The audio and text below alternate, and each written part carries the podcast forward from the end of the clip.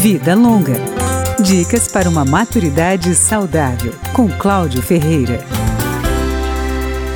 Golpes em idosos que resultam em prejuízo financeiro ou material são cada vez mais comuns. E muitas vezes, infelizmente, o estelionatário é alguém que se faz passar por cuidador.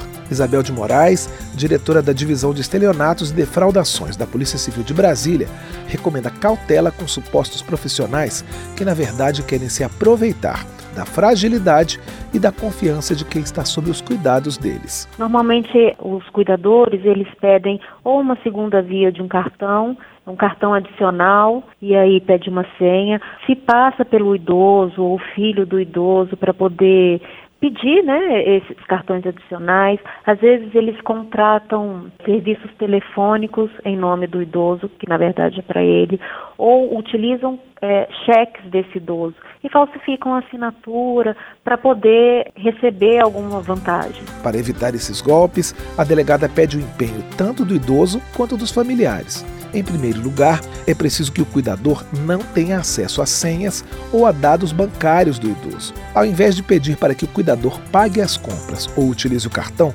dê preferência para que um familiar faça essas tarefas. Outra providência é conferir sempre o extrato bancário da conta do idoso, de olho em alguma movimentação irregular, e dificultar o acesso do cuidador a bolsas, carteiras ou ao dinheiro do idoso que esteja guardado em casa. De vez em quando, uma conversa com o idoso e com o cuidador pode evitar problemas desse tipo.